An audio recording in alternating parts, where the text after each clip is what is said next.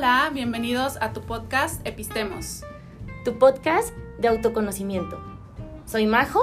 Y yo soy Mago.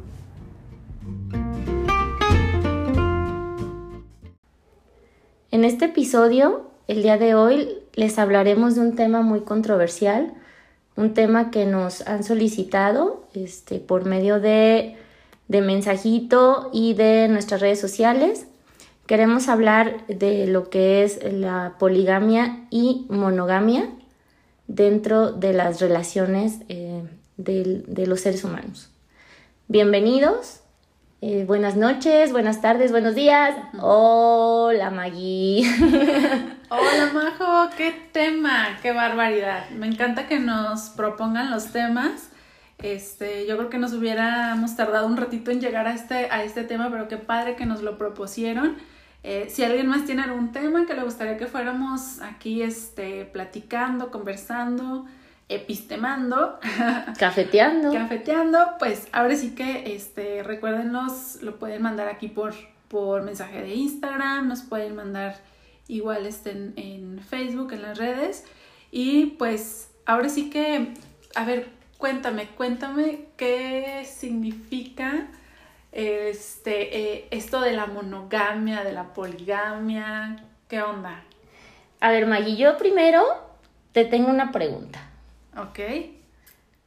¿Cómo va? ¿Monogamia o poligamia? Ahorita monogamia y si en algún otro momento se decide otra cosa, será un acuerdo. Ay, genial. Genial, súper. Pues precisamente eh, ahí es donde está lo interesante de este tema, porque precisamente lo rico es de que todos tenemos nuestra propia, nuestra propia, este, nuestro propio concepto, nuestra propia definición y nuestra propia vivencia, ¿no? Porque esto se trata definitivamente de cómo lo vives y también, ¿por qué no?, de los acuerdos que tienes con tu pareja o con la persona con la que compartes en este momento este, precisamente, eh, si hablamos de la palabra monogamia, eh, como lo hemos estado llevando aquí en estos temas basados en conceptos, podemos eh, descifrar que la palabra mono significa uno y la palabra gamos significa unión. Ok. Entonces, podríamos decir que la palabra monogamia o la acción de monogamia es lo que se define como el vínculo exclusivo durante el periodo de reproducción y crianza. Claro, esto nos dice este, en el buscador, en el internet, si tú le pones monogamia, te va a aparecer ese concepto. Pero qué interesante que lo, lo planteen de esta manera, ¿no? O sea, en el periodo de reproducción y crianza, en la exclusividad del otro. Exacto. Sí, fíjate que ahorita que dices como en el periodo de reproducción, la verdad es que pensé en, en varios periodos, como en el si sí se logra la concepción, si no se logra la concepción, si sí se logra la gestación, porque ahí dice de reproducción, no dice de gestación, por ejemplo, ¿no? sí, de reproducción. Entonces, mira, por ejemplo, en los el, el periodo, eh, los días en los que una, una mujer puede tener como la posibilidad de gestar, este, si mal no recuerdo, ahí en el último curso que tomé, es de alrededor de, de dos días antes o dos días después de la ovulación. O sea, somos fértiles por ahí de cuatro o cinco días al mes. y ya. Y ya, güey. O sea, eso duró la monogamia. Se acabó la monogamia, ¿no? Y al fin, cuatro días, bye. sí, sí. Ahora ya, si se logra la, la concepción, entonces luego falta que si se implante ese óvulo fecundado y luego venga el periodo de gestación, ¿no? Que son alrededor de nueve meses, cuarenta y qué, algo de semanas. Ajá. Este, no sé contar la edad en semanas porque yo creo que no he sido mamá, no sé si 40 requisito. 40 creo, no sé, es que ni siquiera, ni siquiera coincide el número de meses con el número de semanas, ¿no? Porque en teoría serían 36 semanas y son 40, pues el término creo. Entonces, el, el, ahí está otro periodo, ¿no? Entonces son los nueve meses de la gestación. Y entonces ya pasamos de cuatro días a nueve meses. Ajá. Este, y, pero luego viene como la palabra crianza. Y, es crianza. de las crías, ¿eh? No crean que crianza del, del, otro, ¿no? De las crías exclusivamente. no se me vayan a confundir. Sí, o sea, aquí no vamos a venir a terminar de criar. No, no, no, no, ¿para qué? Ya que llegue criado. Sí, es, es exactamente del producto de, de la unión. Sí, sí, sí, de, de, las, de las bendiciones, ¿no? De las bendiciones. Entonces podemos pasar de cuatro días a nueve meses. Y a toda la vida. Y a toda la vida. ¿No? Porque justamente los, los seres humanos somos eh, de las especies o la especie que tiene un periodo de exogestación más, más largo. Y exogestación es ese periodo en el que se sigue nutriendo al, a la cría, como dices, o a los hijos, fuera ya del útero. Pues ojalá fuera nada más el, el tiempo de destete, ¿no? Ándale, que ahí también ya va, también hay quienes lo defienden de los seis meses hasta los tres, cuatro, cinco, siete hasta los cuarenta. Oh, qué caray. No, bueno, es que aquí hay de todo, pues, o sea, no hay que dejar fuera a nadie. Quedamos que ya llegaban criados. Sí, ya llegaban, bueno, pero en el caso de que no, este, también existe esa posibilidad, pues, de que no haya sido destetado o destetada. También, también se puede. Pero bueno, eh, más que nada creo, digo, ahorita ya lo, lo dijimos muy rico en esta, en este concepto, este, teórico, ¿no? Pero cómo se vive la monogamia en el día a día. Mm. Creo que, que el hecho de decir que soy monógamo, que es la persona que, que este, está a favor de esta, de esta actividad o de este concepto, es porque piensa que tiene la pertenencia del otro. ¿No? Es eh, desde el momento que decidimos o elegimos vivir juntos, eh, tú no puedes estar con nadie más. Solamente conmigo o solamente estamos tú y yo. Y si tú estás con alguien más, entonces ahí seguramente vendría un, un conflicto eh, pero creo que como que se da por hecho desde el momento que dices, ah, es que ya nos vamos a casar, vamos a vivir juntos y pues yo nada más voy a estar para ti y tú vas a estar para mí, porque vamos a estar juntos toda la vida. Que ahí es donde entra también como este periodo, ¿no? Sí, fíjate qué curioso, porque entonces ya me pongo como sospechosa de que si se hace... Eh, con, un poquito de malicia el alargar la crianza. Entonces, como se alarga la crianza de las crías para mantener la monogamia. Pues es que a veces tomamos el rol de mamá y no de pareja. Ah, ok. Entonces no sé si ahí se alargue un poco más. Sí. A ver, pero fíjate que en el, en el punto de cuando, dices, por ejemplo, cómo se vive la, monogamia, creo que pues también, este, cada, a mi manera de pensar, cada pareja tendrá que hacer sus propios acuerdos. Sí. En el mejor de los casos, los acuerdos tendrán que ser explícitos. Tendrán que ser, a ver, para mí, este, eso es lo que me gustaría en una pareja, ¿tú qué piensas? ¿Coincidimos, no coincidimos? Si coincidimos, qué padre va. Si no coincidimos, pues, ¿cómo le vamos a hacer, no? O sea, ¿seguimos o no seguimos? Y te, te, comparto, para mí así fue, o sea, sí fue un tema como de, a ver, vamos a, a, este, a tener más parejas o no, o sí, y decidimos que no. Entonces, por eso te decía al, principio, o sea, nosotros em, llegamos a ese acuerdo, ¿va? Vamos a hacer este como, como nosotros dos, nada más, ¿no? Pero eso es, yo diría en el mejor de los casos, que lo platicamos, porque a lo mejor en otro momento no se platica y se espera, este, a lo mejor que la otra persona eh, sea monógamo. O luego también está la otra parte, ¿no? También muy común, que no se platica y a última hora nos enteramos que somos polígamos. Sí, y luego nos enojamos, ¿ah? O una cuarta o una quinta persona en la relación, ¿verdad? Sí. Sí, fíjate que yo lo, lo había pensado así, de decir, bueno, a ver, como, como bien tú dices, lo ideal sería cuando vas a iniciar una relación o cuando vas a tomar una decisión de compartir con alguien, pues lo primero sería sentarte y decir, yo quiero esto, mis expectativas, porque quizá también se vale, mis expectativas son estas, ¿tú qué quieres? Ah, pues yo también quiero esto, ah, ok. Se, se, creo que lo más sano es pues como que llevarlo a la comunicación o llevarlo al diálogo. El problema es que cuando no se lleva y luego lo das por hecho, que por, ahora sí que por el hecho de haber elegido estar con esa persona, lo crees de tu propiedad y crees que no va a voltear hacia ningún lado y que nunca jamás en la vida este va a pensar que hay una mujer o un hombre más guapo o más guapa que tú. Eso no existe. Este, ya lo das por hecho, no lo preguntas, no lo cotejas, viene la infidelidad o viene la poligamia, porque uno está con la idea que se vive monógamo y el otro ni enterado, el otro lleva a cabo una segunda, tercera relación y como no hay ningún acuerdo en común, entonces creo yo que ahí es donde se puede decir que viene la infidelidad.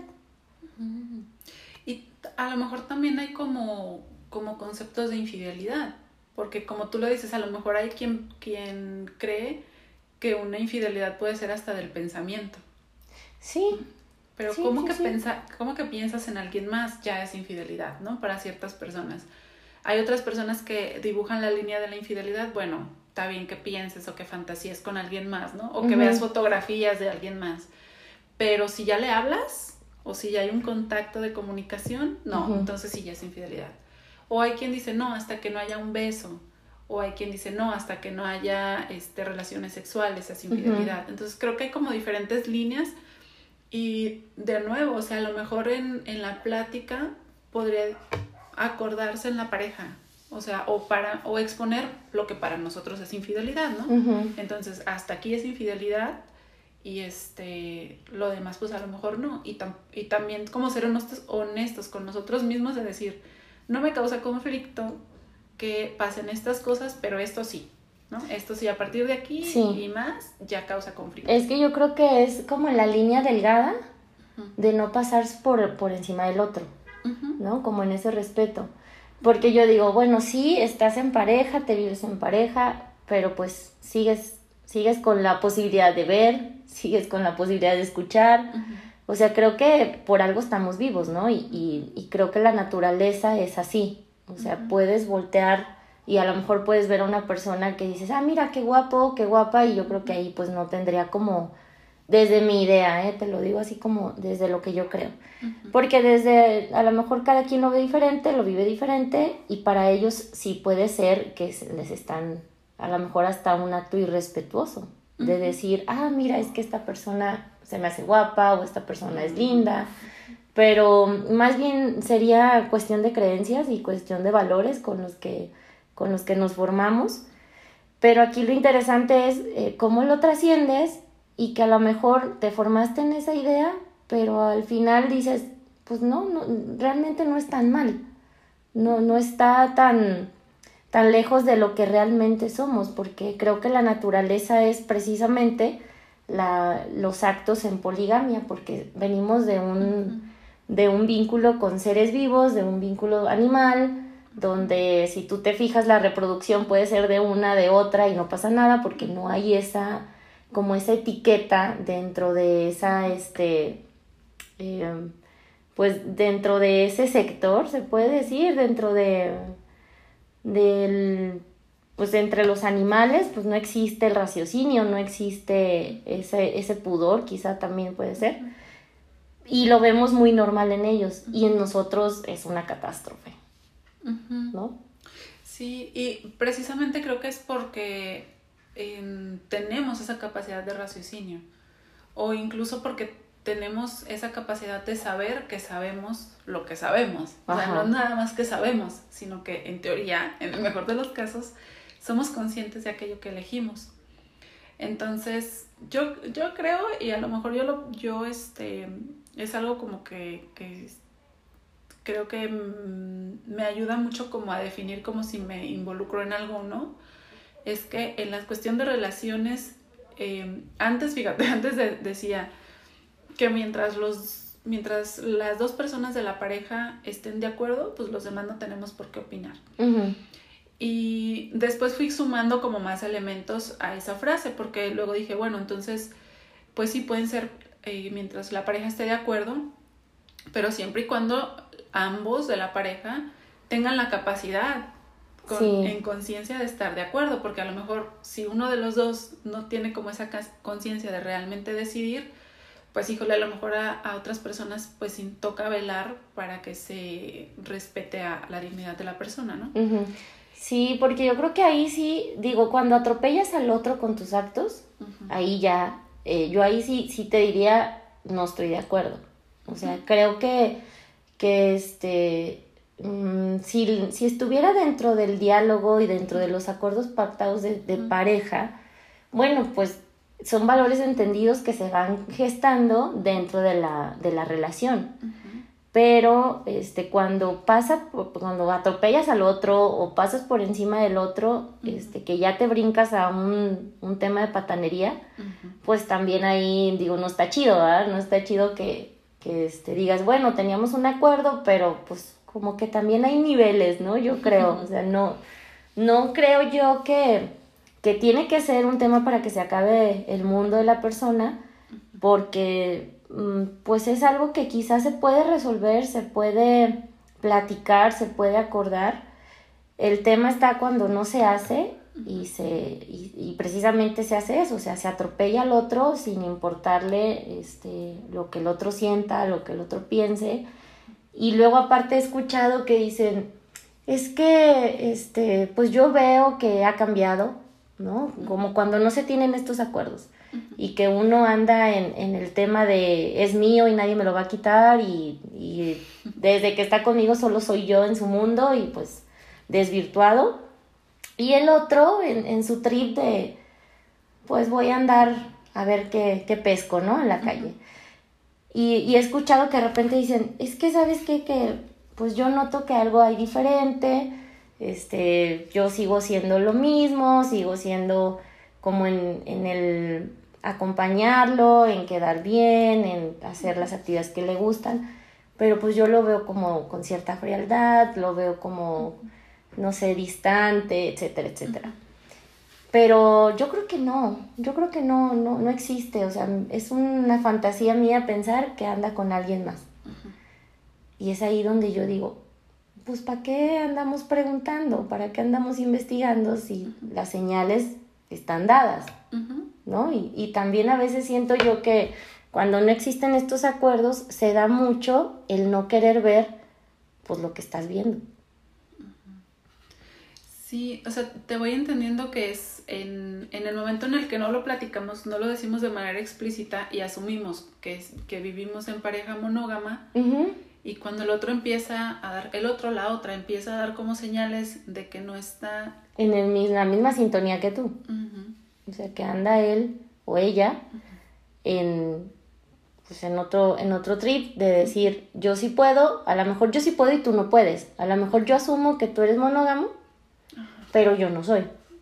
Pero contigo sí aplica, pero conmigo no aplica, ¿sabes? O sea, es así como muy... Puede ser como, está muy este, enredoso el asunto, pero... y a ella le tocará a la otra persona este, decidir si, le, si se queda en la relación con alguien que va a pedirle ser monógamo, por ejemplo, mientras la otra parte, la otra persona es polígama. Sí, y yo creo que más de elegir si se queda o no, digo, sí, sí, es, relevante decidir si se queda o no, pero más bien sería el cómo se queda en la relación. Cómo se queda eligiendo quedarse en viendo lo que ve, asumiendo lo que, lo que está percibiendo y por otra parte, pues matizando, ¿no? matizando ese, esas señales de decir, sí, pero como que creo que no. No queremos investigar porque luego resulta que sí. Que me va a sacar de mi error y no quiero. Sí, lo que sí es que les, les avisamos que quien decide quedarse en, una relación de la que no está totalmente de acuerdo y que le causa escosor en, su, en sus valores, pues es que nuestro cuerpo nos lo va a reflejar y lo vamos a someter a una muy grande tensión. Entonces, a lo mejor lo que en un momento se puede manifestar con un dolor de cabeza, con, con un mal humor, con una gastritis, con una colitis, con una cistitis. este, pues a lo mejor a largo plazo puede ser una situación más, más grave. Entonces, si para aquellas personas que se quedan en la relación en algo en lo que no están de acuerdo, eh, pues sí, van a, van a estar en, un, en una gran tensión. En, sí, y en, en contractura todo el tiempo, ¿no? Porque es, veo lo que veo y aún así me quedo, o este, a pesar de que no tenemos acuerdos, y, y también sucede de que se tienen acuerdos y se rompen, ¿no? También puede pasar. Sí, claro, claro, claro. Y, también ahí pues se atropellan eh, los sentimientos y se atropella el mismo acuerdo que se tenía entre la pareja. Este, pero al final, Maggie, este, entre, entre monogamia, poligamia o como le quieran llamar, relaciones abiertas, al final del día no deja de ser un tema de control. Desde que yo decido eh, estar con alguien y pensar que ese alguien no puede estar con nadie más, y desde que también eh, se existe el acuerdo de decir, este, sí, podemos tener una relación abierta, pero al final este, los dos tienen un tinte de control, porque al momento que tú eliges estar en una relación abierta o en una relación de poligamia, pues es una manera de controlar, porque sabes perfectamente que la otra persona a lo mejor es la que lo está pidiendo y tú dices, bueno, lo puedo acceder en el entendido de que aquí va a estar que también se puede dar en esa situación. O sea, lejos de llegar a un acuerdo bonito, este, muy romántico, porque estos acuerdos se oyen como muy lindos de decir, ah, bueno, estamos de acuerdo. Estamos de acuerdo que somos, somos polígamos, ¿no? Pero este, lejos de, de quitar ese romanticismo, pues no deja de tener ese tinte de control. Y yo a lo que quiero llegar es, no me caso con los conceptos, o sea, realmente creo que que la terminología que se utiliza aquí es más que nada para hacer publicidad y para plantearlo en sesiones de coach, si tú quieres, para que se oiga más bonito y más, más rimbombante. Pero la, la importancia de que cuando tú eliges estar con alguien, cómo eliges estar, este, qué es lo que quieres en esa relación, para qué estás en esa relación, y con la plena conciencia de, de ser tú, Deja tú de que el otro decida, deja tú de lo que el otro quiera, o sea, de ser tú en la relación. Ajá, sí, sí, sí. ¿No? Sí, y es, creo que, bueno, si te voy entendiendo, más bien tú me dices si, si, no, si no te voy entendiendo, pero más allá, por ejemplo, de que única y exclusivamente se defina la relación por este tipo de, de conceptos, como o somos eh, monógamos o somos polígamos, es justamente en todo lo demás de la relación, en todos los demás momentos, en el cómo decidimos el vivirnos. Vivirnos, sí. sí, sí, sí. porque este, estas, estos dos términos están basados principalmente en un acto sexual. Ajá. ¿Sabes? Entonces no podemos definir o no podemos etiquetar una relación solamente por el hecho del acto sexual, porque son mil cosas las que pueden eh, construir todos los días esa relación. Porque a lo mejor puede haber parejas que toda la vida fueron monógamos sexualmente hablando, pero a lo mejor hay una infidelidad a sí mismos en otras áreas, ¿no? O sea, estoy pensando, por ejemplo, en personas que a lo mejor en el ámbito laboral no se dedicaron a lo que siempre hubieran querido dedicarse por quedarse en la relación. Exacto. O, no, o no acceder como a lo mejor a, a otro tipo de relaciones hasta de amistad por estar en la relación. Y entonces a lo mejor ahí se están como haciendo un tipo de autosabotaje o alguna infidelidad, pero así, hacia sí mismos. Sí, y, que yo creo que eso es algo de lo que en realidad nos deberíamos de preocupar y ocupar, ¿no? Porque regularmente estamos siempre preocupados y ocupados porque el otro este, se comporte de la manera que yo quiero que se por andarle cuidando los calzones. Sí, por andarle cuidando el trasero, ¿no? Casi, casi, este, pero pero ¿cómo, cómo te, te puedes llegar a desgastar tanto y cómo le inviertes tanta energía por quedarnos con, con las cosas que escuchamos, ¿no? Yo siempre digo, bueno, cuando, cuando escuches algo, pues no te quedes con eso. O sea, por ejemplo, ahorita que estamos tratando lo que es la monogamia o las relaciones abiertas, de decir, está bien, lo escucho, lo entiendo como me lo quieres decir, pero también voy a forjar mi propio criterio. No me voy a quedar con que si soy monógamo o soy polígamo, ¿verdad?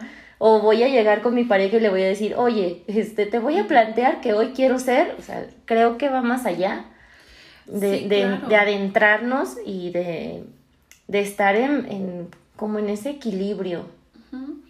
Y es que sí, o sea, como por ejemplo hace rato decíamos, como es un punto a platicar, sí, pero no es el único. Y a lo mejor habrá personas para las que digan, esto es negociable, ¿no? Pero a lo mejor hay otras cosas que no son negociables. Recuerdo, por ejemplo, en, en algún momento este, escuchar a, a, una pareja que desde un principio sabíamos, este, en, eh, las personas que estábamos alrededor, que no compartían, por ejemplo, los valores religiosos. Alguien era de una religión, otra persona era de otra religión. Entonces, por supuesto que si el punto era tener o no tener hijos, y en el momento que se decidió tener hijos, ahora, ¿en qué fe se van a formar? ¿Se van a bautizar? ¿No se van a bautizar? ¿Se van a llevar unos sacramentos u otros? ¿Sabes? Entonces, a lo mejor ese punto para alguien puede ser no negociable. Y a lo mejor lo, lo, de la cuestión este, de la sexualidad sí. O la parte económica, ¿no? Ok, el, lo que se gestione, lo que se genere en la pareja, ¿a dónde va a ir? ¿Se va a quedar en la pareja? ¿Se va a apoyar a las familias? ¿Cómo se va a gestionar ese dinero? Y habrá personas, habrá parejas eh, que digan, ok, es negociable, tú vas con tu dinero lo que tú quieras, yo hago con mi dinero lo que yo quiera o no, tiene que ser como lo que se genera en la pareja, se queda en la pareja. Entonces hay muchos puntos en la cuestión de la educación, en la cuestión laboral, en la cuestión de relaciones familiares, de relaciones sociales, amistades, económicas. O sea, creo que, que sí te sigo en esta, en esta parte de que qué hueva reducir la relación de pareja solo a definir solo este si tema, somos ¿no? monógamos o polígamos. Que no debería ser un tema de, de este de que le puedas invertir más de cinco minutos, en realidad. O sea, eh, cada quien se, se define y cada quien se conoce. Y yo creo que no es convencer al otro, ni mucho menos. Más bien es conocerte. Y también creo que el tema en el que, en el que nos relacionamos, pues va muy de la mano de la canasta de valores que traemos en el seso. O sea, eso también me queda claro que es un referente pero la importancia de no quedarnos eh, en, estos, en estos temas, o sea, en, nada más con lo que, lo que dice la teoría o lo que dice la sociedad, porque también son temas que socialmente están ahorita muy expuestos.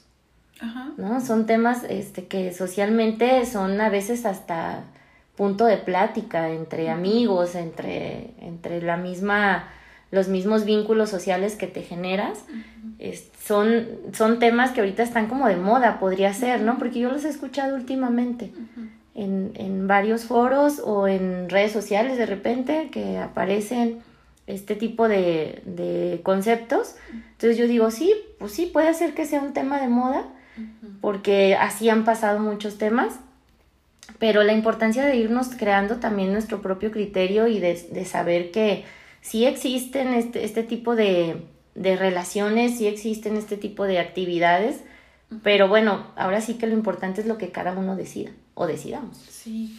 Y hace rato te decía que he ido sumando como elementos a la, a la primera frase que yo decía, como de si están de acuerdo en pareja, pues que yo no tengo nada que opinar. Después dije, bueno, si, si son conscientes y tienen la capacidad de, de decidir y de llegar a un acuerdo, pues ya no tenemos que opinar. Pero ahora conociendo esta parte, más bien cambié lo de la pareja y mejor ahora digo los involucrados, ¿verdad? Sí, Entonces ya es generalizado el asunto. Sí, o sea, ya mientras los involucrados estén en capacidad de decidir, logren platicar y llegar a acuerdos, pues ya los demás, ¿por qué nos metemos? Sí, y aparte son temas muy, muy individuales. O sea que sí, sí los escuchas o sí son socialmente hablados, pero al final del día no deja de ser un tema individual porque cada uno debe de elegir en base a su propia congruencia, o sea, porque pues si te vas, eh, ahora sí que si te vas como gorda en tobogán, ¿verdad? Así toda feliz y contenta por lo que escuchas en la calle, este, pues la verdad es que está un punto ahí muy importante a revisar. ¿Por qué estoy siguiendo esto si no me, si no me hace sentido a lo que yo pienso? Y, creo que va, va más que nada por ahí. Ahora, si individualmente te es complicado, este, como reconocerte en tus gustos, en, tus, en, en lo que tú quieres hacer o cómo te quieres relacionar, pues imagínate si llegar así a la relación, pues ten por seguro que acuerdos no va a haber. Sí, entonces ya entraríamos como a, esto que tú decías, de estar controlando al otro, coaccionándolo y en lo, en lo que bien comentabas hace rato, de entonces cedo y, y me ajusto a lo que el otro está planteando para que no se vaya. Ajá. Sí, pues al final el día no deja de ser control, ¿no? Y si lo vemos desde esa, este, desde esta otra dimensión, de decir, bueno, le quito los conceptos y me quedo con la esencia de lo que se quiere decir, pues a lo mejor nos hace un poquito más de sentido. ¿Qué es lo que quiero para mí? Y obviamente eso que quiero para mí, este, lo, lo, voy a, lo voy a expresar afuera, ¿no? Sí. Y sí hay que tener como esta pues esta conciencia de, como dice, ser congruente con nosotros, de tomar las decisiones en su momento y sabiendo que lo que elijo para mí también es esa propuesta que yo le doy al mundo. Exacto. todo lo que yo elijo para mí es como, como, como yo propongo que, que debería ser la humanidad. O sea, si por ejemplo, si yo, si yo entiendo y yo propongo y yo elijo desde, desde una elección consciente el llegar a un acuerdo y, cumplir mi acuerdo, entonces eso es lo que estoy proponiendo al mundo. Y, si yo llego a un acuerdo y no cumplo mi acuerdo, entonces lo que yo estoy proponiendo es, ah, pues tú di que sí, pero no hagas eso, ¿no? Por ejemplo. Entonces es como en, en el sabotaje o en el mentirte a ti o cómo, cómo lo podrías plantear así cuando no somos conscientes o congruentes. o sea, cuando yo digo una cosa y hago todo lo contrario. Nada más para que el otro diga que estamos bien, ¿no? Pues ahí sí sería como un vil control. O un engañar al otro, tratar de engañar al otro, ¿no? Cuando en realidad pues lo que estamos proponiendo es que es, o estamos legitimando eh, ese tipo de, de acciones. Y por ejemplo, ahorita que planteas el, el que yo propongo, o sea, lo que yo proponga es lo que voy a, voy a salir al mundo, algo, algo así decías. Y si le pones mi mundo, ¿cambia? O sea, como en, en, mi mundo a las personas que yo tengo a mi alrededor. Pero deja de ser externo. ¿Cómo? ¿No? Sí, o sea, si yo digo mi mundo es lo que yo traigo generado desde mi cabeza, mis ideas, mis pensamientos, mis creencias, todo ese cúmulo de cosas que internamente son las que yo traigo o con, lo que yo vivo todos los días. Es, eso para mí es decir como mi mundo, ¿no? Estar adentrada en, mi mundo. Si lo expresas como en el mundo, yo lo entiendo que es en lo general, en lo de afuera. Entonces, si, tú, si la frase que dices este, donde, donde habla del mundo, la expresas en mi mundo, ¿cómo la podríamos este, personalizar, vaya? Yo sí lo entiendo como hacia el mundo en, en tal cual, con las personas con las que me relaciono. O sea, las, la, mm, las demás personas con las que convivo en casa, en el trabajo, en la sociedad, los que nos están escuchando. O sea, todo esto es el, para mí es como el mundo. Ajá. Em, si yo dijera mi mundo, a lo mejor yo estaría como más en la relación directa con quienes sí convivo de manera más cercana. ¿Sí me explico? A lo mejor ahí ya no entrarían tanto como, como personas de un círculo social un poco más lejano.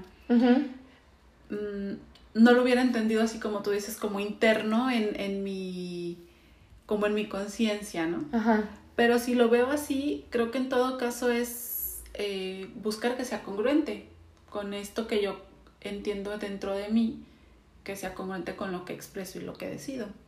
Sí, porque fíjate que yo, eh, si por ejemplo en, algún, en alguna expresión o en alguna situación opino que es sobre mi mundo, no sé, me genera ruido pensar que sea sobre mi importancia personal. A ver, ¿cómo? Sí, o sea, como en, como en el decir, eh, por ejemplo, en este tema, ¿no? De la monogamia que es meramente control, control al otro. Si yo eh, digo, es que en mi mundo solamente estamos tú y yo. Ajá. Ese es mi mundo, esa es la importancia personal que yo me doy para que tú estés en mi mundo, en mi idea. Entonces por eso lo pienso así. Cuando yo hablo de mi mundo, puede ser que estoy hablando desde mi importancia personal. Mm.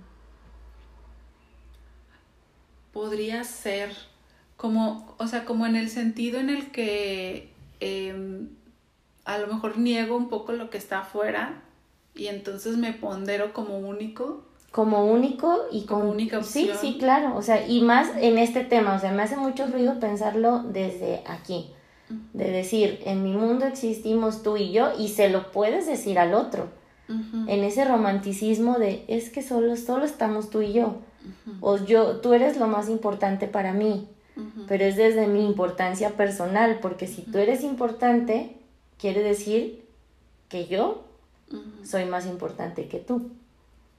Mm, ay, eso me suena mucha fantasía. Sí, pues es que está como, como muy, este, digo, lo, de repente lo pienso porque lo escucho, ¿no? Y yo digo, si lo dices así es porque la importancia personal está muy alta. Como en estos, en, en estos, este, en estos conceptos que estamos hablando. Y es que creo que estos temas precisamente son para eso, ¿no? Para generarte como esas dudas de decir, Sí, ¿de sí, dónde? ¿De dónde lo puedo hilar con lo que yo creo?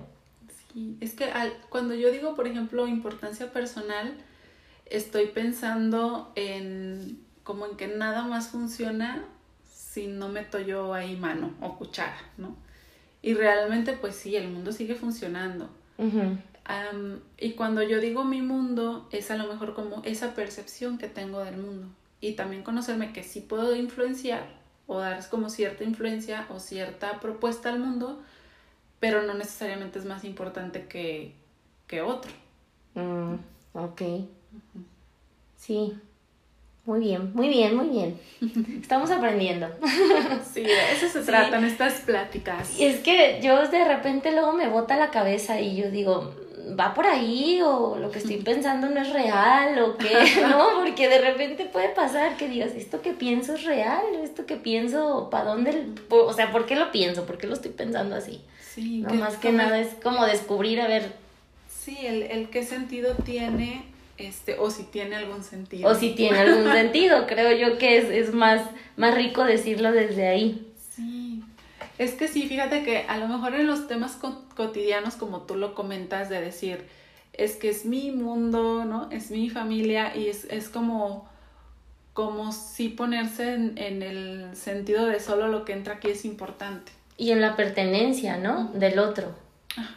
Porque al igual que dices, mis hijos, mi familia, mi esposo, mi esposa, mi novia, o sea, es como el, el como esa esa frase este compuesta, siento yo que es, es también como muy en, en la propiedad del otro, ¿no? Como en la exclusividad del otro. Sí, pero fíjate que eso es a lo mejor en- desde un tema muy cotidiano, ¿no? O muy cultural mexicano.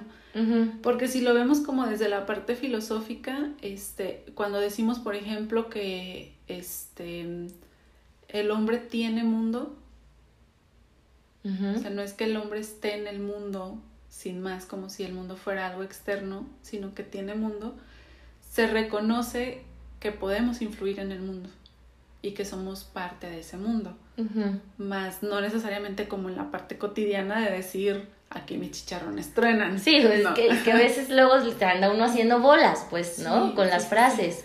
O en contraparte, por ejemplo, si en otros momentos se ve, la persona se ve a sí mismo como, como víctima de sus circunstancias, eh, desde, el- desde una visión filosófica sería, o, o filosófica existencial, sería como el, el vivir para el mundo.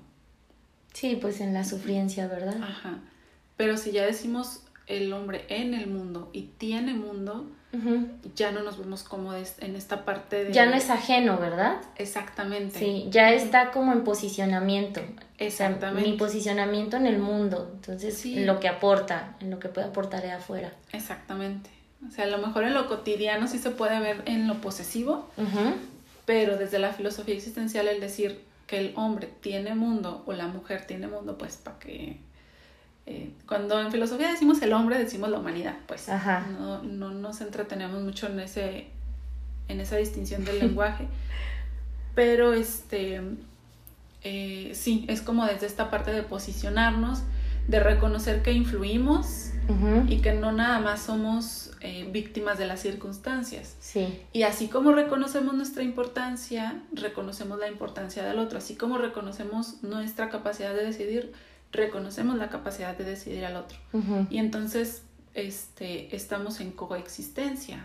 Entonces ahí en esa coexistencia no entrarían estos temas, ¿estás de acuerdo?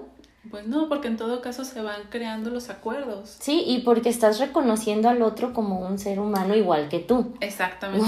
No, es parte de ti, sino es en lo igual. Sí, sí, sí. Y tampoco estoy en el tema feminista, ¿eh? De que igual somos iguales. Y no, no, no. Es como en este tema, en esta tendencia filosófica que estás tú marcando, este, que sería, eh, pues yo creo que sería una tan sana relación si lo viéramos desde ahí, pero sin embargo cuando escuchas en la calle, es que este hombre tiene mundo, Quiere decir que ha viajado mucho por el mundo, ¿verdad? También, en lo coloquial. en lo es coloquial. Es nombre del mundo, es que ha viajado.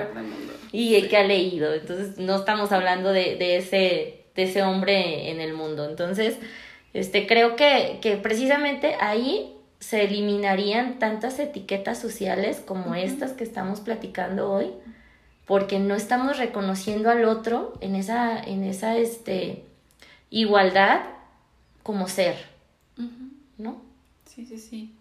Y sobre todo eso, o sea, que, que somos, eh, somos seres individuales y que no somos extensión de nadie, ni repetición de nadie, ni propiedad de nadie. Exactamente, que eso sería lo riquísimo de vivirse en pareja así, desde esa visión. Sí, sí, sí.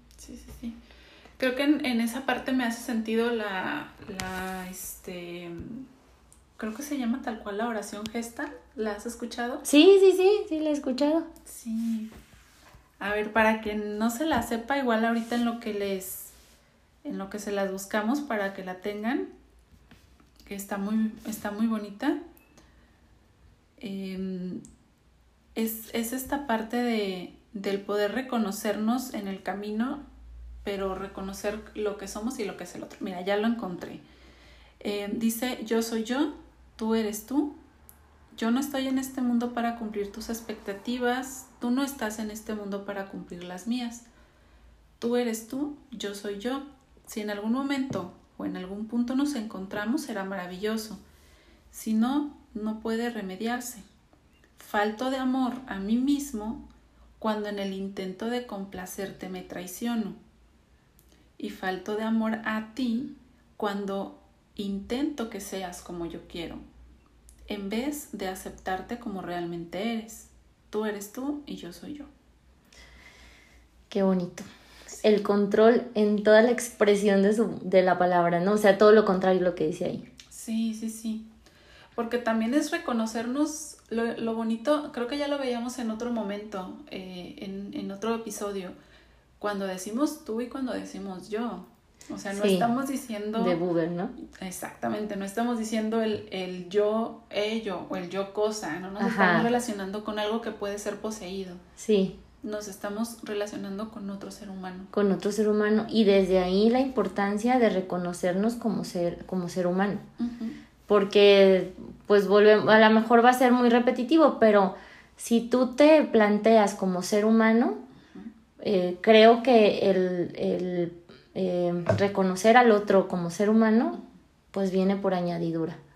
O sea, ya no le tienes que hacer tanto esfuerzo, ¿no? Para verle eh, sus tintes humanos que pues deberíamos de, de, verlos desde siempre y desde con todas las personas también con las que nos relacionamos, no nada más con las parejas. Sí, y también nos compromete a, a ser dueños de nuestra propia humanidad.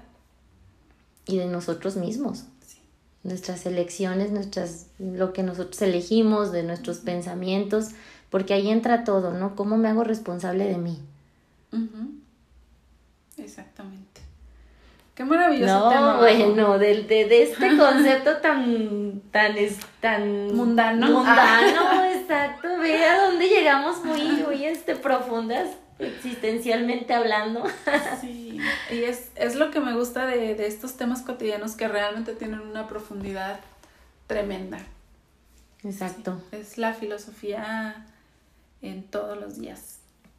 Así es, en todos los días y en todos nuestros días y vivirlo así, digo, a mí me ha cambiado mucho, este, ahora sí que mi, mi vida me ha cambiado, me ha cambiado mis, muchas de mis creencias se han tenido que reestructurar, se han tenido que replantear o las he tenido que replantear, algunas otras las he eliminado pero creo que vivirme así en, en, esta, en esta nueva etapa, ahora sí que en este otro yo, porque sigo siendo yo, este, nada más en diferente etapa, me, me gusta mucho. Y me quedo con eso, en realidad, este, como siempre, pues les, les digo, el hecho de estar indagando, el hecho de estar preguntándome todos los días si lo que estoy pensando es mío, si lo que estoy pensando es real, o si lo que estoy pensando como ahorita me plantea Maggie una mera fantasía, porque también se vale que andemos en la fantasía, este, es clarificar todos los días cómo, cómo me vivo y percibirme viva, en esencia. Sí. Y la, acuérdate que la, la vida pues también se transforma. Así es. ¿Y tú, Maggie? ¿Qué te pues vas a llevar hoy? Wow, yo creo que no, me esperaba como el tema así en este tenor. me voy sí agradecida con el, con el momento de la charla. Este, y ahora sí que pues esperando sus, sus aportaciones, sus comentarios, que nos digan, a ver, ustedes se quedan en la monogamia, en la poligamia, yo creo que ya me voy a, pasar al yo tú. o simplemente en el ser, ¿no? sí, soy, ¿no? Así por eso. Como quieras, pero sé. Pero ser. Sí, sí, sí. Primero es el ser. Ya después vendrá hacer y el tener, pero ya es otra historia. otra historia, otro episodio. Es otro episodio. Muy bien, pues agradecida y esperamos sus comentarios. Síganos recomendando eh, temas, sigan recomendando a, a otras personas que nos escuchen feliz de ver aquí que, que este, nos están escuchando en, en habla hispana y también este, Sudamérica. Qué padre, qué emoción. Sí, sí, sí, uno que otro anglosajón también que nos escuchan.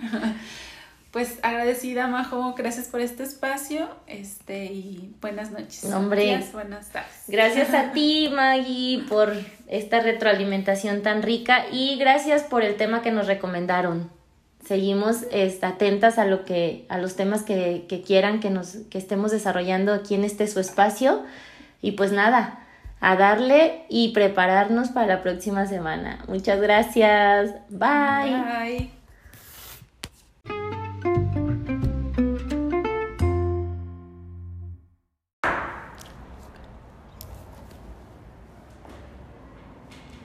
En este episodio Hablaremos el día de hoy de las expectativas del futuro, cómo se forman, para qué o para quién están generadas.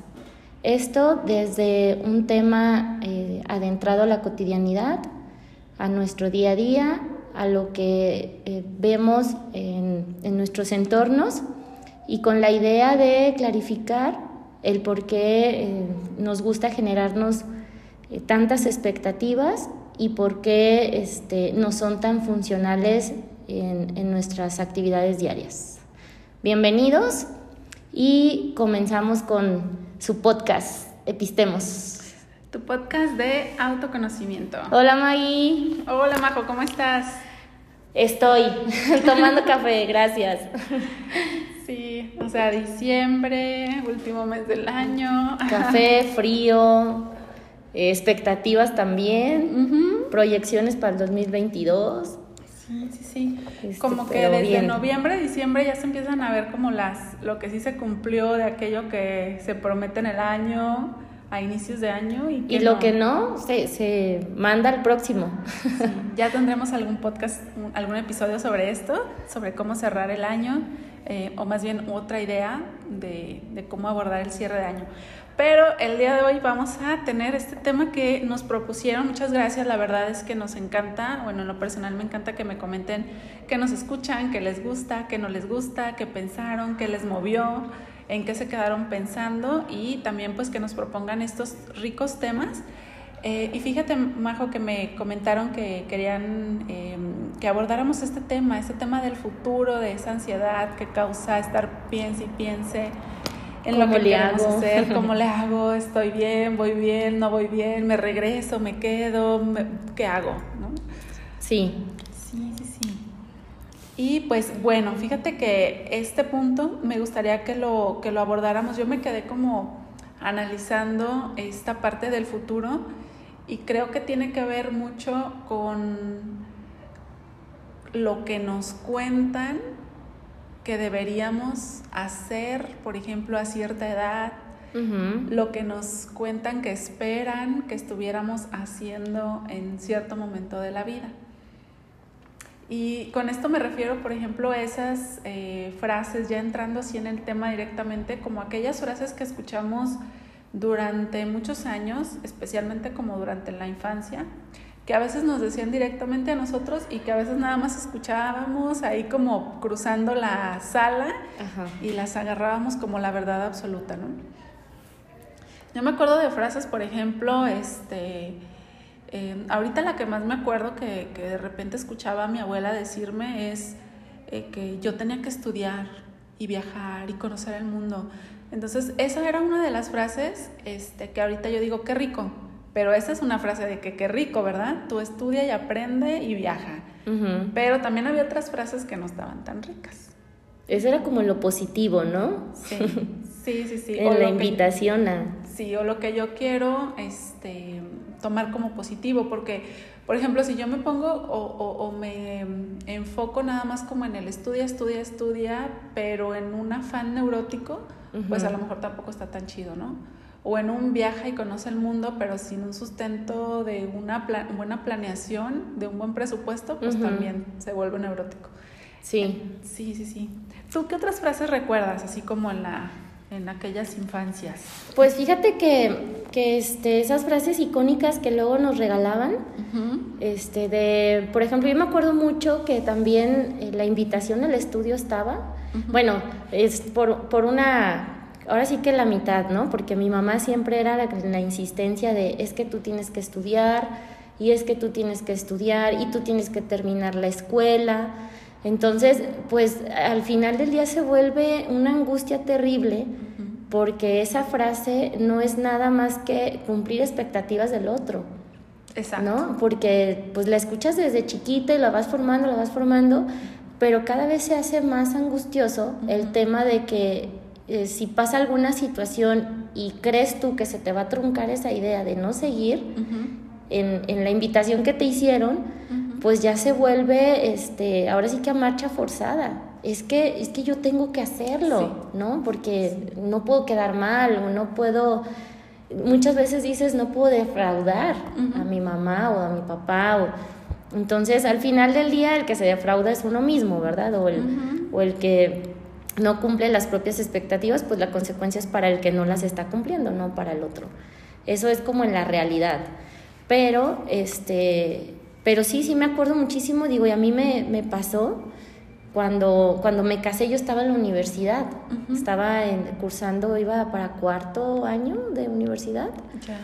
Y, este, y me acuerdo que mi mamá me dijo, sí, pero no quiero que dejes la escuela. ¿No? Así de que quiero que sigas estudiando. Entonces ya sabrás que era yo así como cucaracha en quemazón, con libritos y todo, y yo eh, pues era en el compromiso, que no lo generé yo, pero sí, sí fue algo que, que fue como la, la, instrucción que a mí me dieron de siempre, que yo tenía que estudiar, pues por supuesto que terminé la facultad y por supuesto que terminé la licenciatura, este, pues tal cual me lo pidieron, ¿no?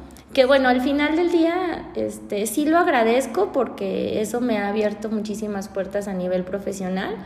Entonces, eh, pues siempre es importante, sí el estudio, pero bueno, hay que ver desde dónde viene, ¿no? Sí, como más bien como el modo entonces, ¿no? El, el, modo en cómo vamos alcanzando esas metas. Exacto. Pero tienes razón, yo creo que si nos vamos como a nuestra historia, nos echamos un clavado en donde encontremos todas esas frases del tú tienes que. Ajá. Eh, ahí ya podemos empezar a sospechar que nos están regalando expectativas. Sí, exactamente. O el yo quisiera que tú este, fueras de tal o cual manera. Sí, exacto. Fíjate que también ese es otro, otro de, los, de los modos que a nosotros como, como papás luego andamos ahí queriendo hacer niños este, espectaculares, hacer niños este, modelo que no se muevan, no se ensucien, no griten, no hablen. Entonces, pues eso también al final del día no dejan de ser expectativas de nosotros como papás y de regalos que les damos a los chamacos y que al final pues se vuelve esto, ¿no? Se empiezan a futurear el yo quiero hacer, yo quiero hacer, pero no sé cómo porque ya la dirección ya no está. Porque ya no está el otro que te dice es que tú tienes que hacer esto y creo que ahí está otro punto, porque nos marcan como la, la, meta allá, lejos, quién sabe cómo le vayas a hacer, pero tú tienes que llegar allá. Pero no hay un modelamiento de cómo llegar a la meta.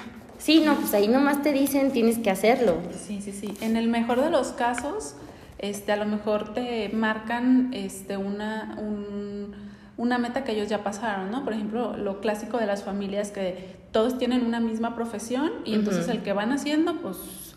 También. También, ¿no? Ya le vi con bata de doctor, ¿no? Eh, casi, casi, de médico. Sí, este, o ya, ya le están este, acomodando ahí el nombre y el apellido para que suene bien con el licenciado fulano de tal. Ah, claro, que ese es otro tema. De, tal este, estirpe. Pero Em, en todo caso, por ejemplo, cuando, cuando hay algún escalón y ahí en vez de como buscar la manera más armónica de, de subirlo o alcanzarlo, como que nos dicen, pues...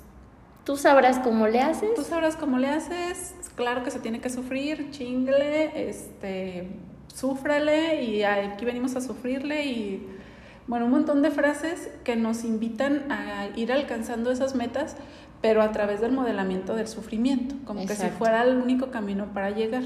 Sí, porque eh, acuérdate, digo, lo vimos en nuestro primer episodio, que si entre más lo sufras, pues más lo mereces. Entonces, desde ahí vienen todas estas ideas y precisamente viene la relación en el cómo se forman esas expectativas del futuro, ¿no? ¿Por qué? Porque se gestan en la infancia, se gestan este, con tus entidades amorosas pues más cercanas porque puede ser desde abuela, mamá, papá, los tíos, con la gente que tú te, te, este, te relacionas en esa edad. Entonces de ahí viene después, pero fíjate, a mí lo, lo, que se me hace muy interesante, Maggie, es poder aterrizarlo esto, o sea, ya vimos qué son las expectativas del futuro, cómo se forman, pero cómo impactan esas expectativas que te regalan a la adultez. Sí, es que ya lo decíamos hace rato, por cada frase como en positivo hay un modelamiento que lo frena o también otra frase con la que se pelea. ¿no? Entonces, a ver cómo. Sí, sí, sí. Por ejemplo, este, a lo mejor la frase es, em, ya me acordé de una, por ejemplo, tú, tú te tienes que defender, pero ahorita te callas. ¿Has visto ese meme de Mafalda? O algo así, ¿no? Creo que es con, con Mafalda que le dice que yo, yo quiero que tú seas una mujer así, así, así, así, pero ahorita quietecita. Quietecita te ves más bonita. Entonces creo que, que se van sumando como esas dos frases y pues en la mente de un niño o una niña, un infante en todo caso, para poderlas asimilar, pues agarra las dos. Una idea que, que, te, que te plantea un futuro o que te plantea un camino y otra idea que te dice no. Pero ahorita no, más adelante sí. sí. Ahorita no, tú aquí. Oye Maggie, la frase completa será ahorita no hasta que yo te diga cuándo. A veces. Sí, la cosa es que muchas veces no llega el cuándo, ¿no? Ya estamos esperando a ver a cuándo nos dicen ya. Pues yo creo que de ahí viene la expectativa, porque estás esperando cuándo tienes permitido avanzar. ¡Ay, qué fuerte! Porque es muy paradójico esto que tú estás mencionando, o sea, ¿cómo te estoy diciendo que hagas algo que yo quiero que hagas o que yo quiero que seas? pero ahorita no, o sea, ahorita tienes que estar sentado, ahorita aquí no tienes que crear, no tienes que ser creativo, no tienes que ser inquieto, tienes que estar sentado, tienes que estar, este, pues en un modo lindo de niño bien o de niña bien, que ya después pues cada papá o mamá tiene su propio significado, ¿verdad? este, pero, pero sí es, ahorita no. O sea, sí hazlo, pero ahorita no. Y además, súmale que el ahorita no significa ahorita no o hasta donde yo te vea, hasta donde yo quiera acompañarte, hasta donde yo quiera moverme, porque si te vas más para allá, nadie te va a querer más para allá. No, y si te vas si te vas fuera de mi alcance, donde yo te vea, te mueres. Aparte que te vas a morir. Si haces algo que yo no te autorizo, este pues la verdad es que va a estar bien complicado que le salgas.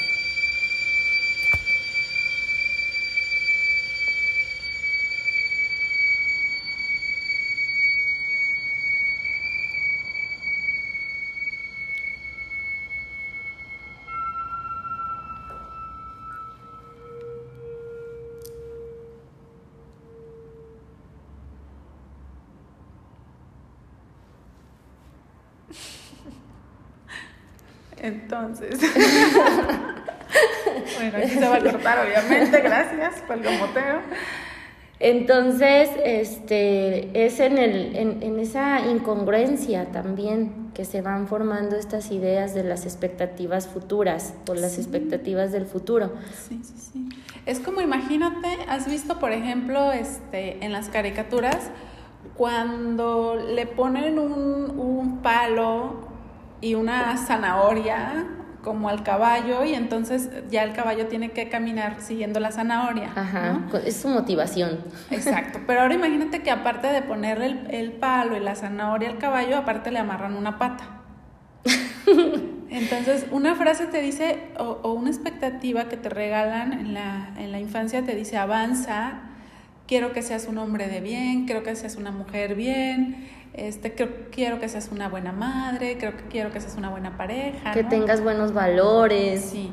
Pero a la vez la modelación es de incongruencia, ¿no? Pero aquí, pero quédate, pero calladita, pero no hables. Eh, defiéndete, pero cállate. Entonces, como que esa, esa incongruencia, pues lo que genera, pues es una psicosis. Y esta psicosis es hacer esa división o estas dos maneras de ver la vida y de todas maneras quedarte donde mismo y no poderle avanzar, porque eh, sí estaba pensando ahorita eh, si lo podemos llevar como esa ideología o esa analogía de los animalitos del circo, ¿no? Que se me vino a la mente el elefante.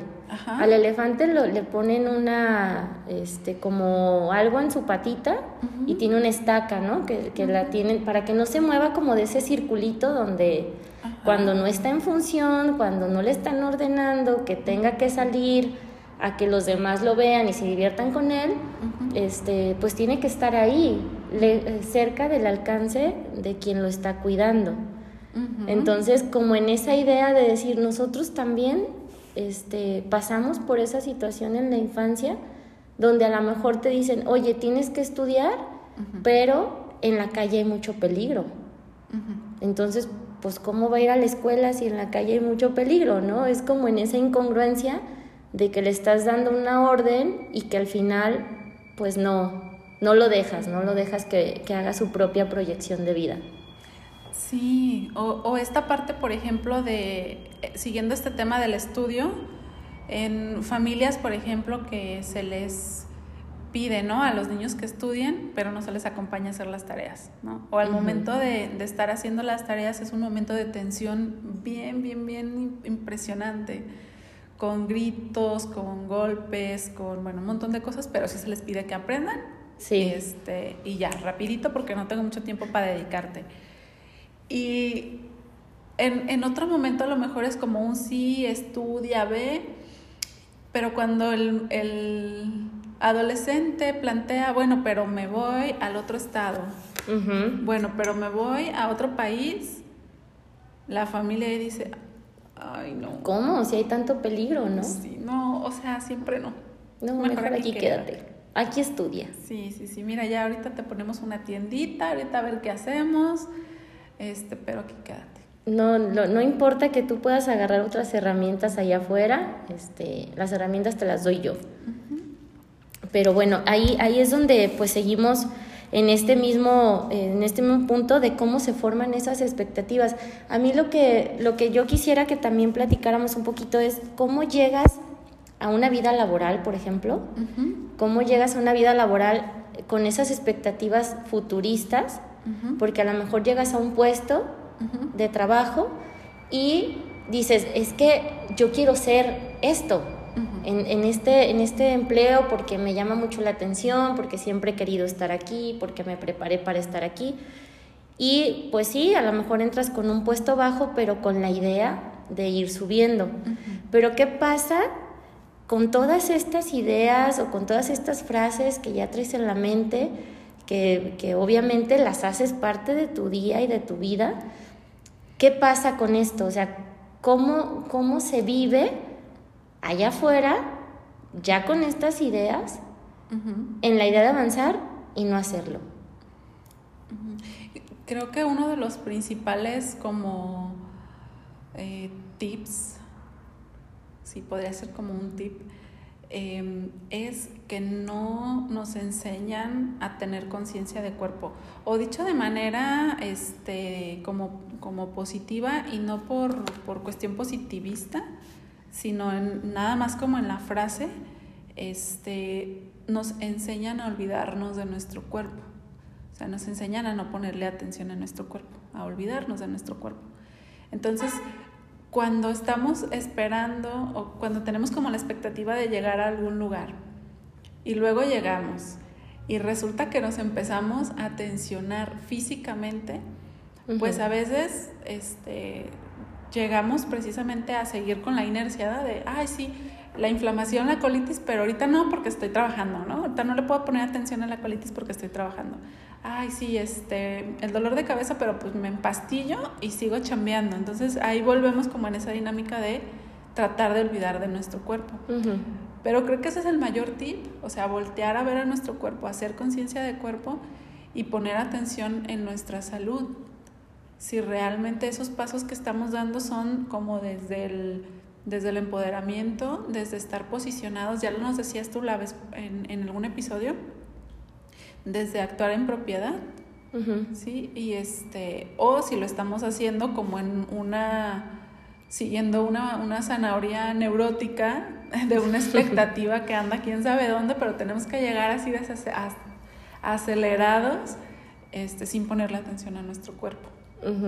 Sí, porque mira, te lo pregunto porque sí me ha tocado a mí este, de repente ver que sí conozco personas que están como ambicionando el, en un futuro ser, ser algo más o tener otro puesto, tener... Digo, sí es súper importante lo que dices, el tener conciencia de cuerpo, porque al final del día el que tu cuerpo esté bien, estés en armonía, pues te va a hacer que tú también fluyas o trabajes en, en esa misma sintonía, ¿no? Pero sí me ha tocado ver que no están en conciencia de cuerpo y que aparte todo el tiempo están preocupados y ocupados en cómo hacerle para lograr aquello que quieren, pero con las mismas ideas de siempre, pues que obviamente no los deja avanzar, ¿no? De, de decir, es que yo quisiera, y en el yo quisiera hay un tramo súper largo, ¿no? Porque no estás posicionado en el quiero. Estás siempre, no, es que yo quisiera eh, ganar más o yo quisiera hacer esto, yo quisiera... Entonces, sí, sí, digo, se vale que, que estés este, generando tus proyecciones o se vale que estés este, también generando expectativas, pero aquí lo importante es cómo lo vas a ejecutar.